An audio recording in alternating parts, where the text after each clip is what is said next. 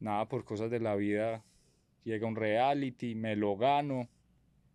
Y de ese punto en adelante mi vida cambió por completo.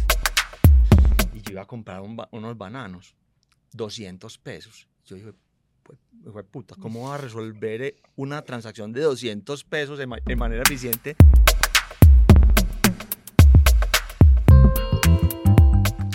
Hey, ¿cómo fue? ¿Cómo estamos? Aquí el equipo me regaña mucho porque siempre saludo igual, pero bueno, ahí voy corrigiendo. Hoy tenemos un podcast muy bacano, muy especial, entre Andrés, el presidente de Neki, un super creador, un empresario muy diferente, y Mateo, eh, ganador del desafío, también empresario, amigo. Por ahí varios influenciadores dicen que este hombre es como el director espiritual de ese convito de, de amigos. Entonces es un honor estar acá con esas conversaciones de las que digamos que siempre tienen como fondo inspirar y no descrestar. Entonces, lo primero es el origen de ustedes, Andrés, Mateo, de dónde vienen, eh, cómo han llegado a donde están, eh, no sé, en qué barrio nacieron, Andrés, en qué barrio naciste, de dónde venís. Eh, Robert, gracias por la invitación y, muy agradable poder tener esta conversación hoy. yo nací en Medellín, hijo pues de, de, un médico profesor universitario de la Universidad de Antioquia. Eh, cuando nací en, eh, pues digamos como los primeros recuerdos los tengo en La Palma, en el barrio Belén, en Medellín. Sí. Eh, y, ahí fue como mi, mi primera infancia. posteriormente ya con la vida, un par de años en Estados Unidos, que mi papá se fue a estudiar y fue, fue toda la familia, una experiencia muy bonita. Y ya regresé y y me moví ya por el poblado. Mis papás regresaron y, y nos ubicamos en el poblado. Y siempre has sido un aficionado de la tecnología, pues por ahí dicen, por ahí en los pasillos, eh, dicen que vos fuiste de los que te craneaste la creación de Neki o de los que dijiste para allá va la vuelta. Siempre has sido de chiquito aficionado de, de todo este cuento. Ve, fue, fue, fue como bien simpática yo la, pues la historia. Yo, yo estudié ingeniería administrativa administración y me gustaba como las finanzas un poco más, eh, más como en la parte de, hacer trading, de, de, aprender a manejar. En la universidad jugué en el tema de la bolsa y me gustó y entonces, y entré a trabajar a un banco porque quería llegar allá, pero entré al trabajo que hubiera en un banco, ¿cierto? Y me enfoqué como en los temas de, de tecnología. Llegué en su momento a Bancolombia y empecé a trabajar como los temas de internet, las primeras páginas de internet, los temas de telefónica y me engomé con eso. Nunca más quise volver a trabajar ya el tema financiero propio, pues que había sido como el propósito inicial y desde ese momento junté pues como el, como en, como el interés en la tecnología y los negocios y ahí todo 25 años eh, en ese frente. Mate, y vos, pues un creador de contenido muy reconocido, ganador del desafío, además pues hoy, hoy digamos que la gente te ve en una nueva versión, como el Mateo 2.0 de tu vida, que es la versión de ser papá, que en el fondo esa empresa que uno tiene más importante es la familia. ¿Cómo es tu origen? ¿De dónde sos? ¿En qué barrio naciste? ¿Cómo es ese cuento con vos? No, ya dejaron la vara muy alta por aquí. Ya no, Ni, ni, ni me presento. No, mentiras. Vengo de una familia de comerciantes del Hueco, de Medellín, trabajadores toda la vida, que desde pequeños pues las historias que me cuentan de montarse en los buses con mercancía dentro de la ropa para ir a venderla después, es como, como ese linaje del que vengo. No, no fui muy afín como con esa parte tan, tan empresarial que vibraba tanto mi familia, pues imagínate un comerciante el tema de negocios. Entonces como que ahí como que me empecé como a perder un poquito de, bueno, ¿y yo qué hago aquí? ¿Se pueden decir? Sí, se pueden decir groserías, pero no muchas. Soy muy palabroso, güey. No muchas, mucha pena no decir este muchas. porque bueno, a tratar. Que esto después lo ve su hijo, güey. Ah, pero ese cuando aprenda, él todavía no entiende. no, y como que me, me empecé a desenfocar un poquito y a sentirme más bien perdido porque no era muy familiar a las cosas que hacía mi familia, con lo que a mí me gustaba y nada, por cosas de la vida, llega un reality, me lo gano. Y de ese punto en adelante mi vida cambió por completo. Un golpe muy bacano, pero mientras uno aprende también a digerir todas esas experiencias nuevas, qué mol, no sé, qué voleo de cagadas las que uno hace, porque de totazo el, no sé, el, reconocimiento, eh, no sé, trabajo, exposición, pasar de cero a nada tan rápido, eso desconcentra bastante. Claro, y como dos temas importantes, ustedes ustedes dos son muy reconocidos. Pues Andrés por, por la creación de Neki, por, por hoy, ser, hoy dirigir Neki, que es uno de los bancos, digamos, ahora que hablas de los comerciantes, yo que voy mucho al hueco veo que en, el hueco, pues en ese, en ese comercio se usa mucho Neki cuando la bancarización de las personas en los pueblos, en los barrios, en esa, en esa cultura de empresarios un poco pues no tan acartonados o que no tienen las mismas oportunidades, Neki ha sido una gran ayuda y, y vos sos reconocido pues en las redes sociales por ganar el desafío, etcétera, etcétera. ¿Cómo llevan pues ese liderazgo que tal vez no pidieron, pero que hoy tienen que asumir? O sea, vos pones muchas cosas en las redes sociales que la gente quería hacer, o vos le animas la vida a muchas personas que te ven en redes sociales y que tienen un mal día. ¿Cómo, cómo llevan ese, ese liderazgo, esa carga pues de, de, que muchas personas están pendientes de ustedes qué hacen en Neki, en tu empresa y demás, y que cargan, cargan, cargan con eso que, que pues que puede ser no, no fácil, Mateo, vos. Ay, yo esperando que le preguntaran a él para ver a qué me le pegaba, qué decía. No, Mateo, antes me la va a pegar yo usted que tiene una historia muy bonita. No, yo lo salvo aquí. es que es más, ¿cuál era la pregunta? Me olvidó. ¿Cómo, cómo, cómo, cómo cargas Ah, ok, ok. Con eso de ser, de ser un líder. Pues vos, digamos que hace poco en las redes sociales vino alguien, Juan, eh, Juan David Aristizábal, que es una persona súper reconocida porque tiene una plataforma que educa a muchos jóvenes. Y él decía es que para mí los influenciadores son profesores. Pues es un profesor en vivo, un profesor ahí constante que todo el mundo está viendo qué hace para hacer lo mismo. ¿Cómo llevas vos a cabo ese liderazgo? Pues que no pediste, pero que la realidad es que muchos niños casi que como, como tu hijo te ven y hacen lo que vos haces, o muchas personas en la calle ven lo que vos haces para replicarlo, para seguirlo, para ser un referente. Yo creo que uno con el tiempo, cuando está ya más metido en este medio, entiende muy bien como los efectos y las reacciones en cadena que uno puede generar por hacer una payasada, por decir un mal chiste, por expresar mal una idea, porque son muchas personas las que están ahí mirando y las que están ahí, no sé, como muy atentas a lo que uno dice, a lo que va pasando. Entonces, con el tiempo uno va tratando de ser, entre comillas, un poquito más responsable y un poquito más prudente con las cosas que comparte. Tengo un hijo, entonces ahí como que me afino un poquito el tipo de contenido que a veces me gusta compartir sin dejar de mostrar en cierta parte lo que yo soy, porque a veces la gente se identifica mucho, pues como con eso que vos mostrás. Pero sí, esto es un trabajo de, de prestarle atención, pero desafortunadamente llega uno a entenderlo después de que la caga muchas veces y genera cosas que uno a veces dice, la, la cagué, yo por qué dije esto, o me expresé de esto y se viene toda una comunidad entera y pam, pam, pam, pam, y ya uno, uy, no venga. Claro. Hay que pensarlo mejor y para el trabajo mío principal, que son redes sociales, hay, hay que tener mucho cuidado con, pues como con la forma tan tranquila en la que uno a veces se muestra tan descomplicado. Claro. Porque yo no sé, yo digo que las redes sociales son tu, tu hoja de vida. A mí cuando me llegan con un trabajo, estos manes ya saben usted qué publicó, usted qué dice, usted en qué tono habla, usted qué muestra. Entonces... Excelente. Andrés, y buena esa definición, las redes sociales son tu hoja de vida.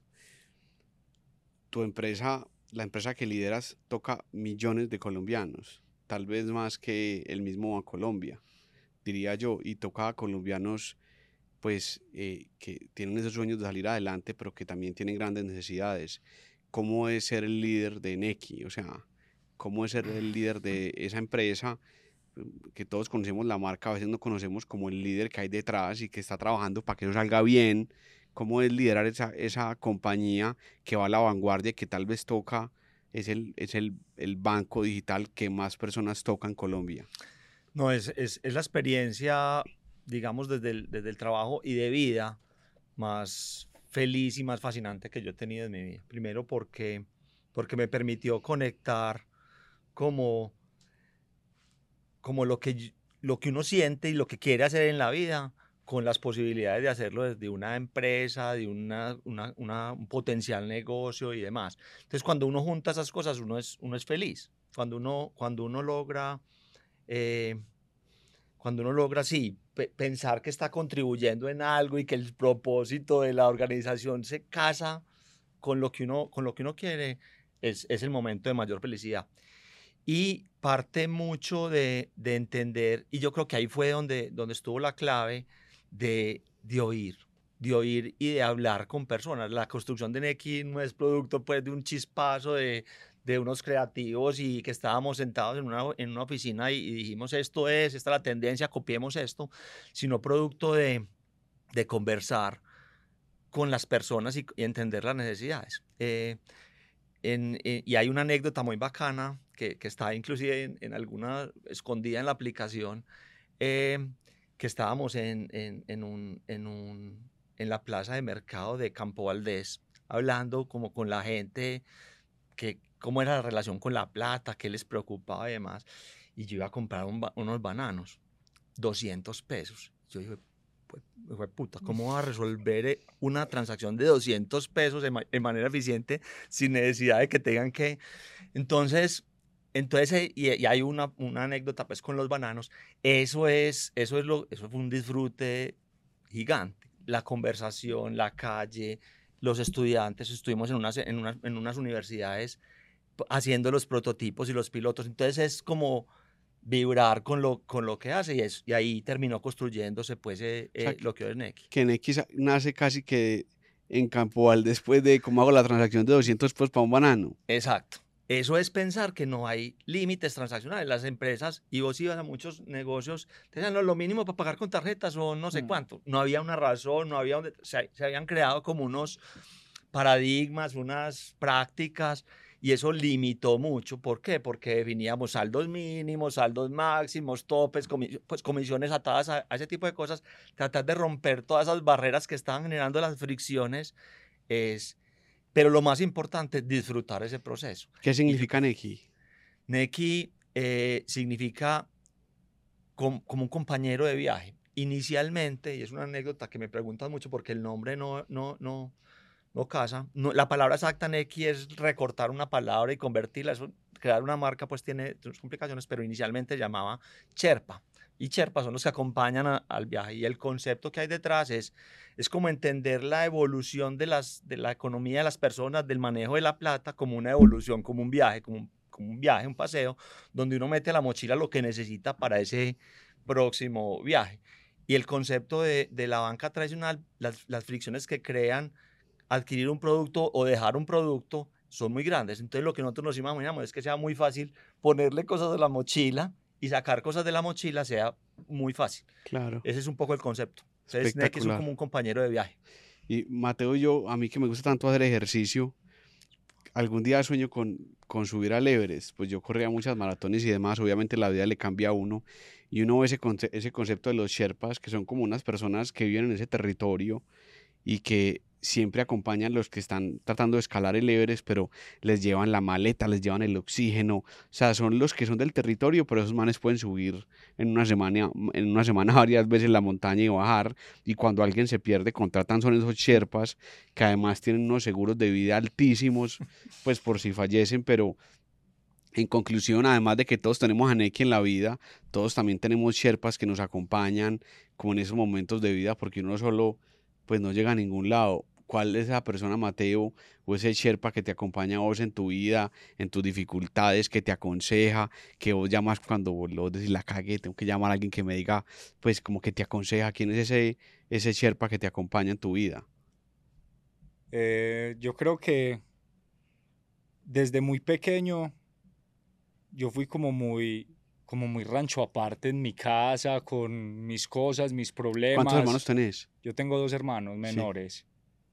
Y obviamente mi familia siempre es la primera en quererte escuchar, en quererte ayudar, pero trataba de, de tragarme todas esas cosas solo y todo lo que me pasaba solo, hasta que después de un viaje que tuve, eh, conocí Kabbalah y yo ves que se está vuelta porque siempre he sido una persona muy curiosa con tratar de entender las personas, cómo se relacionan con Dios. Me parece una chimba ver cómo, eh, no sé, un musulmán interpreta las cosas que le pasan, cómo lo hace el judío, el de esta religión, el de esta otra, el ortodoxo. Y cuando yo trato de definir como mi línea de creencias, me encuentro con Kabbalah, una cosa que iba como muy en sincronía con lo que yo pienso y de cómo me explicaban las cosas que me pasaban. Entonces la Kabbalah ha sido como una herramienta que hasta hoy yo sigo estudiando porque yo no sé la gente cómo es capaz de vivir sin eso. Eso es un polo a tierra que en tres, cuatro ideas te cambian a vos la percepción de cualquier cosa que estás viviendo y empieza uno a actuar distinto y a ver resultados diferentes pues ante lo que todo el mundo vive, pues usted y yo podemos vivir la misma situación, pero un enfoque distinto crea unas posibilidades diferentes, entonces eso eso es bien interesante. Entonces tú, ese es tu cherpa, pues, como el cábala, como ese es tu... Yo esa huevona no la dejo, no, me, me muero, huevón. La depresión ahí me tira. Y Andrés, ¿cuál es tu, además de Neki, vuelvo y repito, cuál es tu, cuál es tu cherpa en esos momentos eh, difíciles, en esos momentos complejos? Yo tengo como varias, varias combinaciones. Yo, yo, yo sé que yo pues tengo, tengo como un contraste de, de, de mi familia muy bacano eh, mi papá muy, muy idealista, profesor, y como, como e, esa capa, esa capa de compromiso social, de responsabilidad, ha sido como, como una guía bastante importante y, y mamá mucho más ejecutiva, mucho más trabajadora, una mamá trabajadora impresionante con un nivel de admiración grande. Y yo creo que ha sido como mi familia ese, esa muestra, esa combinación de, de, familia. Eh, y como líderes dentro del trabajo, también unos bastante importantes y que tienen uno como referentes, que han sido muy patrocinadores de, de, lo, de, la, de la oportunidad de construir desde este tipo de empresas, este tipo de iniciativas, que uno los tiene como referentes. Eh, un par de, de, de, personas que han marcado mucho eso. Eso es una buena pregunta, como en esas en esos esquemas empresariales, pues normales, tradicionales, de empresas tan conocidas, uno cómo hace para que uno le crean, o sea, cómo hace uno para decir, ve, tengo una idea, tengo una idea como un X, créeme, porque uno tiene unos jefes arriba, una gente, y entonces dicen, no, eso va para junta, venga, que es que, o sea, cómo hace un joven para que un señor de esos le crean en una empresa totalmente estructurada, tradicional, a veces no sé, acartonada, lo normal, lo que tenemos en Colombia, en esas grandes empresas. ¿Cómo, haces cómo hiciste para que te creyeran? Esa está buena. Yo creo que, yo creo que hay cosas, hay cosas como de, de a ver, por ejemplo, una, una, cosa que normalmente pasa en esas compañías es que contratan eh, consultores y les venden ideas y lo que los consultores le venden, van a matar a los consultores, le venden las ideas de lo que uno les dice que deberíamos hacer y la presentan muy bien. Y yo creo que eso, que eso, de eso saco en que uno tiene que ser capaz de, de presentar en forma y fondo bien las cosas. Entonces tiene mucho de la forma como se ven. Recuerdo una cosa, también una anécdota, vendiendo, vendiendo esta idea en, en un comité pues, de, de, de, de Bancolombia frente a los siguientes pasos, porque hubo, digamos, había una, una tendencia a los temas de innovación y estaban muy fuertes en las empresas y en Bancolombia habíamos creado un área de innovación que estaba generando pues un, una buena atracción, digamos, de, de, creatividad, de diseño centrado en el usuario, de agilismo y demás, esa influencia súper buena, pero, pero nos acompañamos pues de, de, unos perfiles muy distintos. Yo esa investigación que te estaba diciendo la decíamos con, con diseñadores personas que no veías normalmente en un banco, antropólogos, otro tipo de personas. Y cuando vendimos la idea, hicimos como una obra de teatro vergonzosa. O sea, yo era un parrillero en una moto físicamente en esa presentación de la idea, acompañamos eso. Y yo creo que en ese momento era, era eso, era, era buena forma de presentar la idea, mostrarlas lo que habíamos, lo que habíamos hecho. Entonces yo creo que la forma de la presentación es, es importante. El contenido y la profundidad de la idea todavía no tenía muchas, mucho, mucho fondo. Y segundo, empezar a mostrar resultados pequeños en, en, entregas continuas. Cuando vos mostrás que logras hacer un desarrollo de, un, de montar una solución bancaria eh, de, de, tecnología en nueve meses y los proyectos tradicionales se demoran mucho más tiempo, así no tengas todavía ningún cliente que te haya comprado, ya es un primer boleto para seguir avanzando. Entonces yo creo que son pasos, pasos con resultados cortos, irlos mostrando y, buen, y buena forma de presentarlos y venderlos y sin lugar a dudas patrocinadores. Es decir, uno se tiene que mover en las organizaciones con patrocinadores que tengan influencia en, la, en las organizaciones para que, para que eso se mueva. ¿Y cómo es liderar una empresa de base tecnológica y digital como Neki? Porque, pues digamos que es un banco, pues entre comillas, muy diferente. O sea, todo debe ser diferente. ¿Cómo es ese líder? pues cómo, cómo se lidera una organización que es de las primeras en Colombia de base tecnológica, además pues un banco que es que a uno le, le uno le pronuncia la palabra banco y uno en la cabeza tiene pues ir allá y o sea como esa cosa de, de los viejitos ¿Cómo, cómo, cómo se lidera esa empresa tecnológica? Es un desafío, es un desafío gigante, es un desafío gigante eh, y, y, y, en cierta forma pasa lo que, lo que le pasó a Mateo cuando se ganó el desafío. Uno, pasamos la pandemia, fuimos exitosos y, y pasamos de tener, eh, no sé, un millón doscientos mil clientes a tener 8 millones de, de clientes. Y es, es un cimbronazo duro. Hoy tienen 8 millones. Hoy, tienen hoy tenemos 16.8 millones de personas Dios que tienen X. Es un desafío muy grande y una responsabilidad muy grande. Hay que empezar a llenar todas esas cosas desde el conocimiento, desde las capacidades de liderazgo. Éramos 12 personas, ahora son 600. Entonces, empezar a, a llenar pues tus, tus habilidades de liderazgo para esas dimensiones es un reto personal gigante. Cuando hablabas de esa ganada y que se te, se te volvió explosivo, también hay que llenarla eh, uno.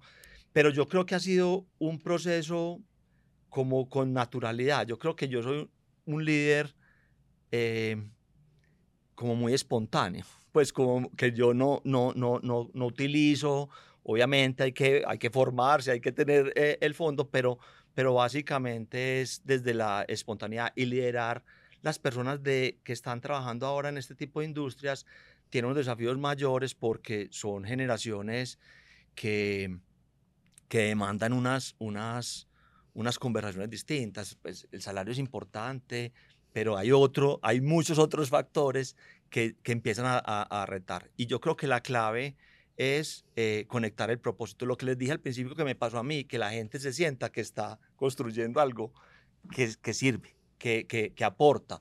Y, y, eso ha sido como el factor más importante, la conexión de lo que hacemos con lo, con lo que uno siente que quiere hacer. Y eso, esa es la clave. Mate, y vos, y vos en, tus, en tus redes, pues primero vos sos un deportista al berraco, detrás de los deportistas yo siento que hay muchas virtudes pero digamos que en el fondo ganar el desafío, etcétera, etcétera, ¿cuál es ese propósito en tu vida? Que vos decís ese propósito superior. Pues puede ser ser papá, muchos, pero cuál, o, o, puede ser alguno de los que te menciono, pero ¿cuál es tu propósito? ¿Cuál es tu, o sea, por medio de las redes, que son tu, tu, tu empresa, pero también tu manera de inspirar a los demás, ¿cuál es tu propósito de vida? Digamos que hace mucho tiempo es, es, esa pregunta súper importante porque es como si usted tuviera un arco y una flecha y si usted no sabe a qué target apuntar, pues la vida se queda en, eh, ¿será que uno viene aquí a tener una familia, carro, hijos y, plata y ya? Entonces como que me quedaba muy corto cuando pensaba en eso. Y el propósito, sino que es muy, es, es, muy complicado uno... Expresarlo, ¿cierto? Y más que todo hacerlo, porque yo en la teoría, yo, yo sé, yo vengo aquí a, a transformar un montón de cosas, reactividades mías, pues es más como, como más personal. Sí. Que yo sé que yo no me puedo ir de aquí siendo la misma persona que llegué. Yo el otro año, yo ah, no sé, de mi cabeza tengo que estar mejor cuando nos volvamos a ver, con ideas nuevas, con entender mejor mis problemas, mis retos y suena como muy, muy, muy raro. Sí. Pero cada uno tendrá, porque por aquí han pasado pues maestros gigantes, cada uno ubíquelo en lo que crea, o un Jesús, o un Buda, o un no sé qué, que si existieron o no, han generado un eco tan grande esas personas que pasaron por acá, que son como, como un referente que yo suelo traer como a mi conciencia permanentemente. Entonces, no sé, me pasa algo y yo digo, eh, ¿cómo actuaría un huevón como Jesús, un man como Jesús? ¿Cómo lo actuaría él? Porque yo me siento, puta que quiero, ¿cómo lo haría este man? No, parce, este man, con las bondades que cada uno crea de esos personajes, de lo que quiera, te ayuda mucho a, a, saber usted cómo puede mejorar permanentemente cualquier cosa que le pasa. Entonces mi propósito es ese, tratar de parecerme en, algo a estos manes con el tiempo, con trabajo, no siempre se logra, no siempre uno ve las cosas, ay no, todo pasa por algo bueno, pues ojalá pues cosas que latigan y te golpean, usted no entiende, se hace el terco un momentico, pero le toca a usted coger todas esas herramientas y huevón, párese pues que, que de verdad esto lo va a poner en otro lugar, estas puertas que le cerraron lo obligaron a que usted tuviera que tocar otras y por acá entonces es, es como saber fluir con eso y el propósito sí es muy importante. Mate, te ganaste el desafío. Yo estaba acá sentado, pero, pero esa es la pregunta de muchas personas, que es un poco superficial, pero también puede tener profundidad. ¿Qué hiciste con la plata del desafío? O sea, que pues aquí, aquí, hay, aquí han pasado, por ejemplo, pasó Wilder, eh, que es muy amigo, muy cercano, ¿cierto? Pero vos, eh, como esa, esa, esa ganada del desafío y tener, además de la fama, el dinero, o sea, ¿cómo racionalizaste eso y qué hiciste con eso? Ah, no, en mi casa de una, uy, ese montón de billete para este loquito. No, señor, venga, le ayudamos. y ellos tenían un local comercial. Entonces, me lo vendieron y eso se convirtió en una renta. Entonces, como que yo de esa plata, nada. Yo me llegó y vea, para allá para mi familia. Y sí, ha sido una buena decisión eso. Excelente. ¿Y cómo es ganar el desafío? O sea, hoy en día una persona que quiera competir, estar en una competencia de esas, ¿qué hay detrás de eso? ¿Cómo, cómo ganaste el desafío? ¿Cómo es la historia? Porque eso no es fácil, pues en pocas palabras, pues, porque estos podcasts, como lo hablábamos, son cortos, pero ¿cómo hace uno para ganar el desafío?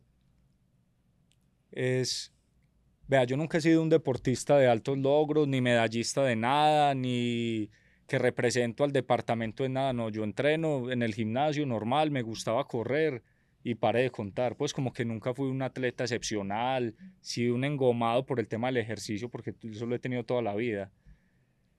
Y en el desafío pasó una cosa muy particular y es que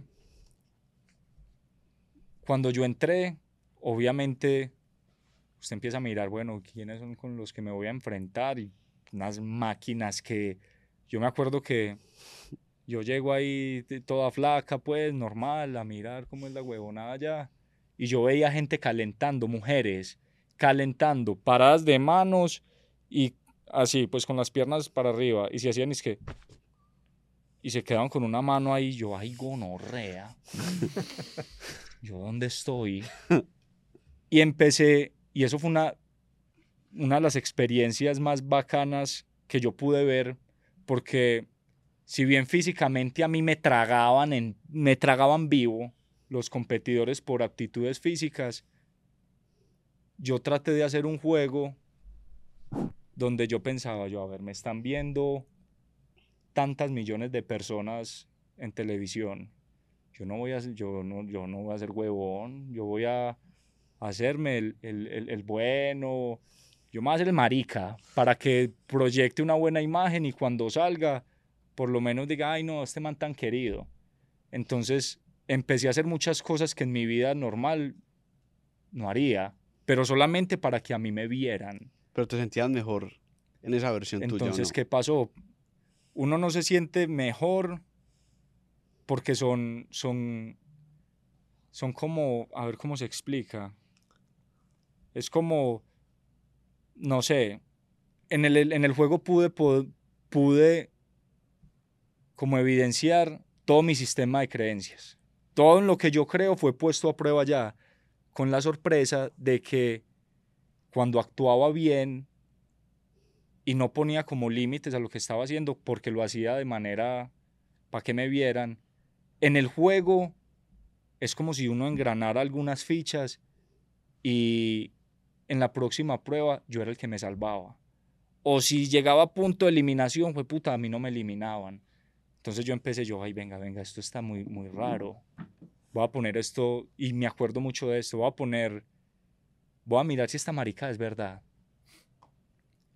Hay un principio y es que cuando uno piensa en el otro antes que en uno mismo, el sustento primero está garantizado para usted que de la persona que lo ayudó. Una cosa muy rara. Y yo me acuerdo que teníamos todos para comer durante ese día una rebanadita de pan. Y ya cada uno resuelva con ese puta pan como pueda. Y literal, eso a usted no le dan comida detrás de cámaras, nada. Entonces yo tenía mi pancito y yo veo a un compañero, ah, ese fue puta se comió el de él. Entonces como que en la lógica de uno, ay huevón, ya. Y se me vino eso fugaz, porque cuando a uno le llegan pensamientos fugaces, no es porque sí eh, fue puta, voy a ayudar. Marica, si le llegó el, querer ayudar, ayude, porque eso no llega, porque sí. Y yo miraba mi pancito y yo lo miraba a él. Y yo, no, pero es que si se lo doy me embalo, si aquí no dan comida. Preocúpese primero por el otro, que la vida primero, después se encarga primero de usted. Yo, pero es que no, no hay forma. No dude de eso, pero es que no, no se puede. Yo, ay, bueno, démosle el pan hasta gonorrea a ver qué pasa.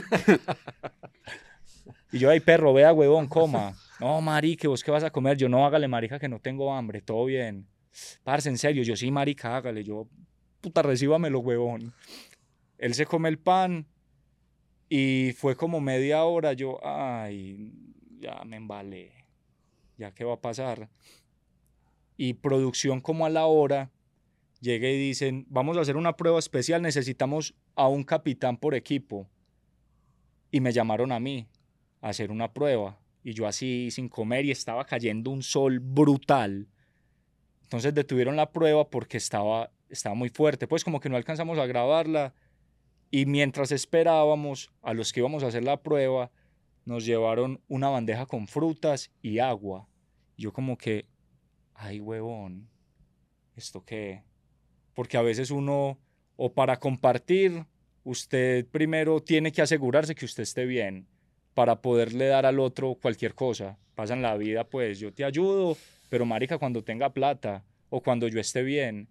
Pero cuando uno hace esos saltos donde usted no cuantifica el resultado, eso mueve unos engranajes muy, muy poderosos. Y así me gano yo el desafío. Empecé haciendo el visaje, pero me di cuenta que eso, eso tenía un efecto inmediato y eso pasa, pues me pasa mucho en la vida. Y te quería hacer una pregunta. Por eso toda esta introducción. Buenísimo.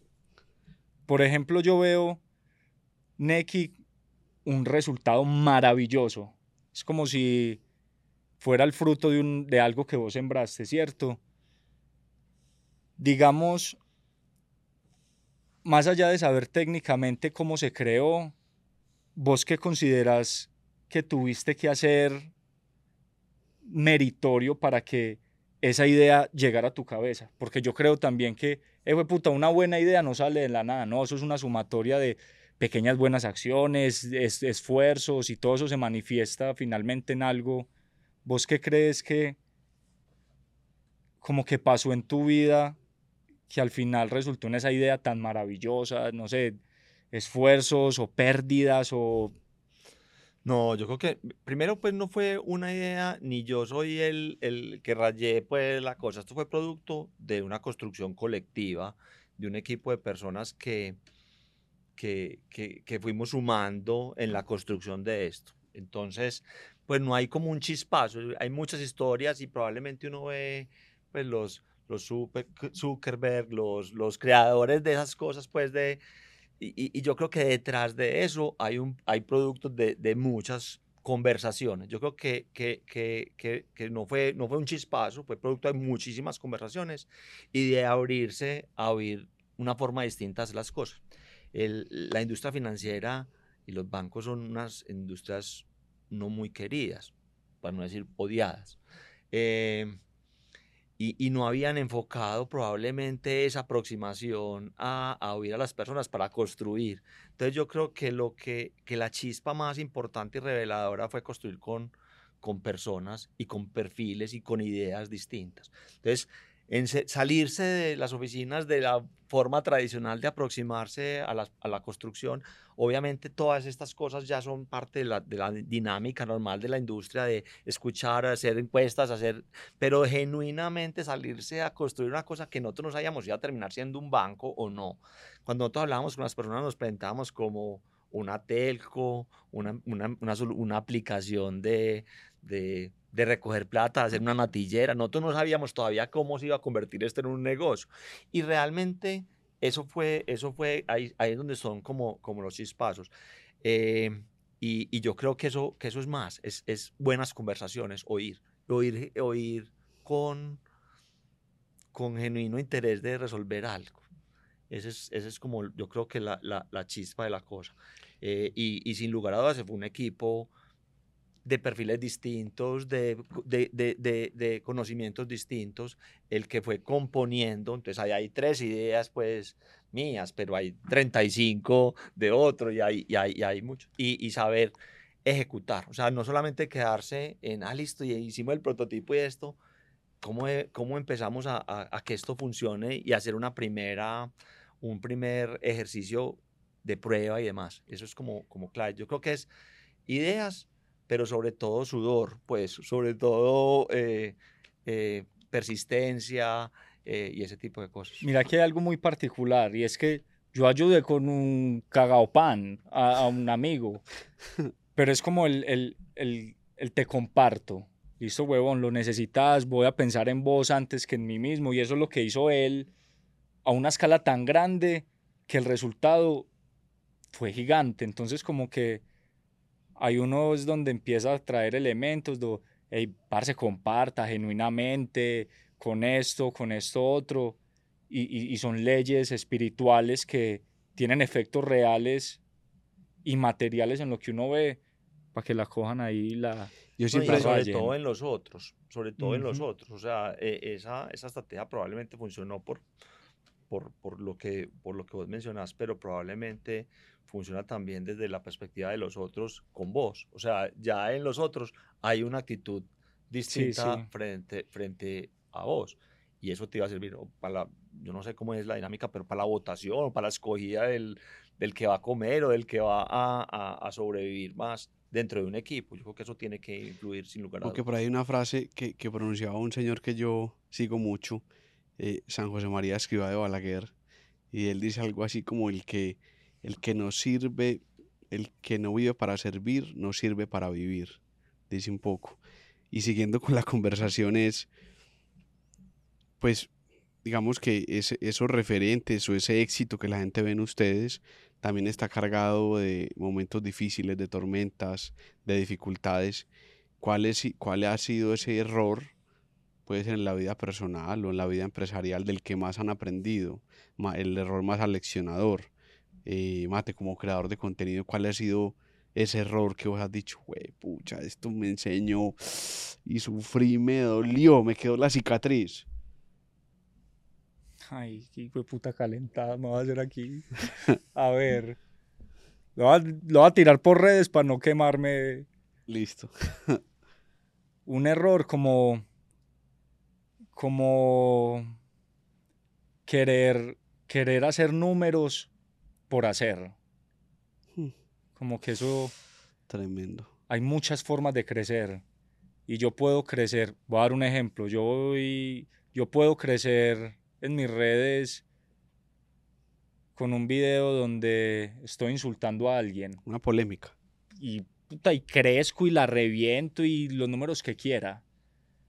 Pero como que al principio no, no, no era muy consciente de las consecuencias de las cosas que decía, de los comentarios que hacía. Porque he sido de un humor pesadito, pues, con mis amigos. Y yo, ah, tan charro llegar y gozarme a no sé quién. Y yo veía que eso eso era de HP para arriba, que me escribían, me decían, y yo, uy, pero ¿qué pasó? Entonces ya te meten ahí a, tu familia, a tu trabajo, y yo, uy, parce, venga, piense mejor las cosas antes de hacerla. Y a veces, sí, uno por, por hacerse el charro, pues llega a incomodar a personas que a lo mejor no, pues como, eso me ha ayudado, pues eso es lo que más he Has aprendido. Sí. Y Andrés, algún...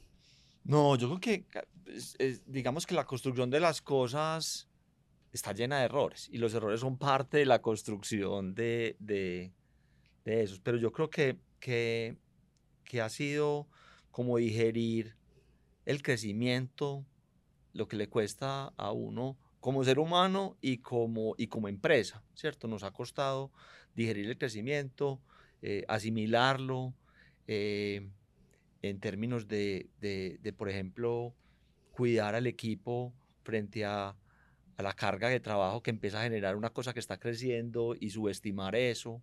Eso tiene, tiene costos. Han salido personas de Neki súper importantes porque probablemente no nos dimos cuenta o no me permití eh, identificar que estábamos afectando su capacidad de, tiempo, de, y ese tipo de cosas duelen porque son, son, son pérdidas en el camino en la construcción.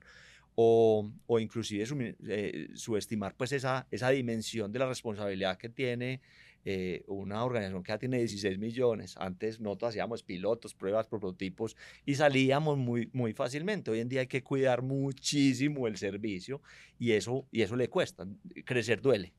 Y ese, y ese, y ese eh, asimilar eh, el crecimiento nos ha traído bastante, pues muchísimos eh, aprendizajes partiendo de algunos errores. Pero me duelen bastante los de, los de el crecimiento del equipo para poder tener un equilibrio un equilibrio adecuado en las personas. Entonces hoy, hoy en X son más de 18 millones de personas, ¿cierto? Sí. Y, y 16.8. bueno, 16.8 y en términos económicos, esas transacciones pues que no son de ustedes, van de un lado a otro, de un negocio a otro, de un sueño a otro.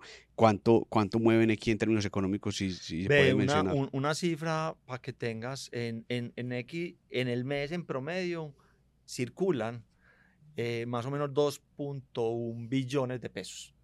Y estamos haciendo 18, 20 transacciones en un día, días normales, 18, 20 millones de transacciones diarias. Sí, pero lo más chévere, y, me diste como en esas transacciones, es, es lo que es, haber cambiado un poquitico cuando vos estás eh, mandando plata en Neki, que utilizas el teléfono, ya uno por ahí en redes sociales dice, háblame por Neki. Eh, mm. Entonces, o me bloqueó por todas partes, ya me tocó escribirle por Neki, eh, mandándole platica. Entonces ha sido como, como cambiar el concepto de la transacción de lo económico a la conversación, a lo que hay detrás de, de, una, de una transacción. Eso, eso cuando lo mencionaste me, me pareció que ataba con esto.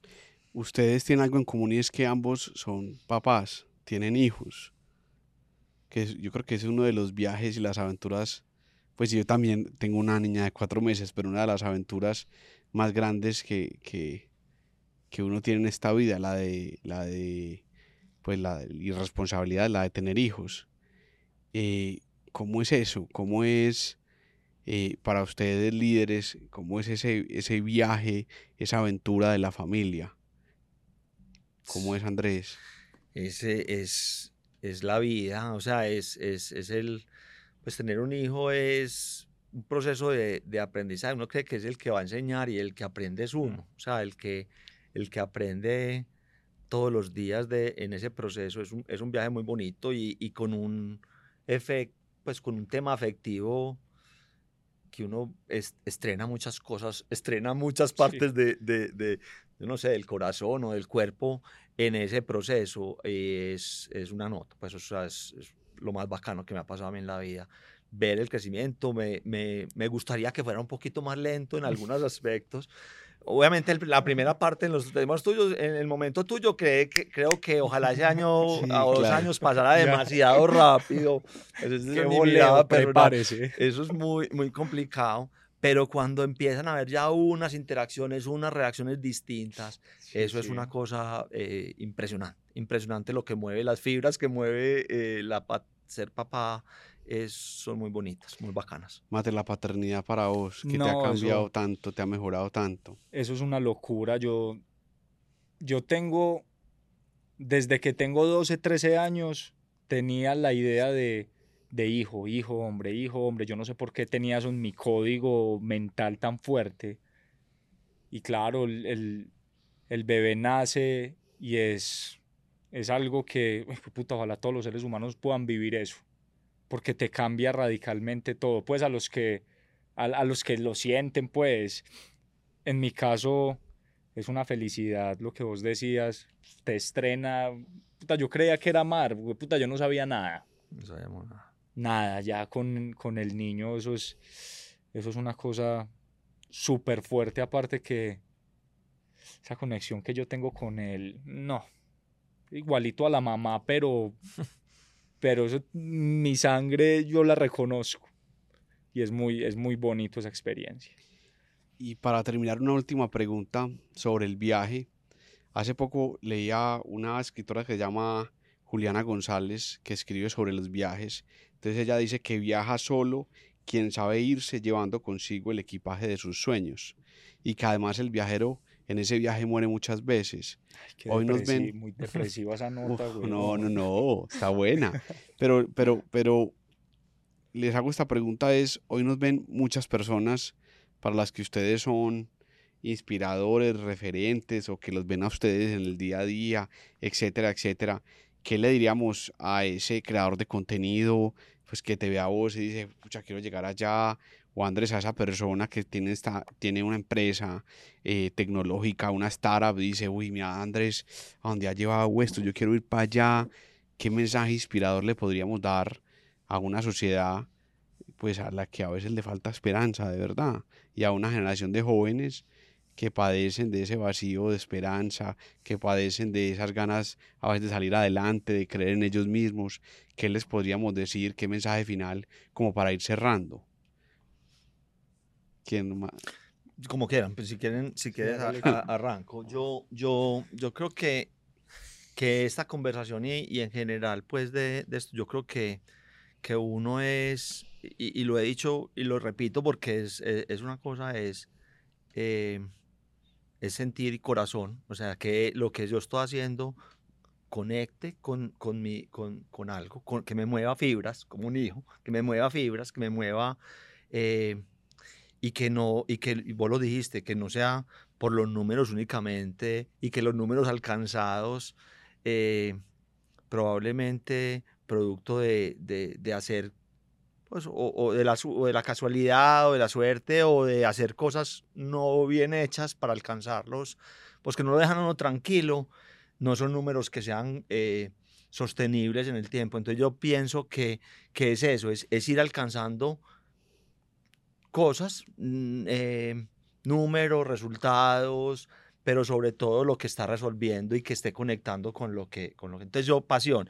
Lo otro, eh, persistencia. las, las, compañías y, y las startups pasan por unos ciclos. Yo creo que hay que entender bien eh, no caer en los valles de, de, completamente, pues caer en los valles eso es normal en, la, en, en, las startups pero, y en la construcción de cualquier negocio, pero tener esa, esa persistencia, esa persistencia en eso. No son chispazos de, no son chispazos de ideas, o sea, las ideas están hay que observarlas y están y te las pueden, pero es, es más el sudor y la, y la persistencia. Y logros sostenibles, sostenibles, sostenibilidad, yo creo que es la clave. Mate. Como que en lo que yo he visto con mi experiencia es que tienen que ir de la mano, eso no, eso no se puede desarticular de ninguna manera. El, usted, cómo crece como persona y usted encuentre las herramientas que a usted le gusten. Haga una exploración a través de un libro, de un podcast, de lo que quiera. Pues como que no descuide esa parte porque que usted esté bien de acá, hay una, hay, hay una reacción y un efecto en lo que usted puede manifestar. Entonces yo como que no me tiro operativamente a, a desarrollar, crear y, le meto toda la pasión. Si por acá estoy siendo una gonorrea. Pues sí. Qué pena. Pues como que eso tiene que ir, eso tiene que ir unido. Porque hay una película que es un raye que yo vivo en mi cabeza. Y es que mejores decisiones tienden a crear universos más ordenados. Y las buenas decisiones es una cosa muy relativa. Pero usted como con, con la responsabilidad de entender usted cómo puede ser un poco mejor, de cómo reacciona mejor ante las cosas que le pasan, usted va entendiendo que estudiando el mejorar eso, eso te va, te va ordenando un poquito el, tu vida, tu día a día. Entonces, es un trabajo que se le tiene que prestar mucha atención, más que el operativo, porque el operativo te lo puede resolver una máquina, lo que sea. Pero de acá su engranaje, eso es responsabilidad suya y hay una consecuencia y un efecto de, de hacerlo. Excelente. Bueno, yo creo que vamos acabando por términos de tiempo. Creo que es una conversación muy inspiradora y sobre todo también un llamado a los líderes, no solamente de las redes sociales, sino a los líderes corporativos, eh, un llamado también a, a salir de, de, de, esa caja, ese status quo que a veces es tan complejo, porque las personas en la calle, las personas en los pueblos, eh, a las que llegan aquí, en los, en, los, en los comercios, en el San Andresito, en el Hueco, las personas lo que necesitan es eso, pero digamos que, que líderes como ustedes salgan un poco y abran un poco el alma para que de verdad se inspiren y se den cuenta que detrás del exitoso hay luchas, hay tormentas, hay dificultades, pero sobre todo sudor y ganas de salir adelante. Entonces, muchas gracias, Mateo, muchas gracias, Andrés, por acompañarme aquí en el podcast. Y bueno, hasta una próxima eh, sesión. Síganos en todas las redes sociales y un abrazo a todos. Gracias.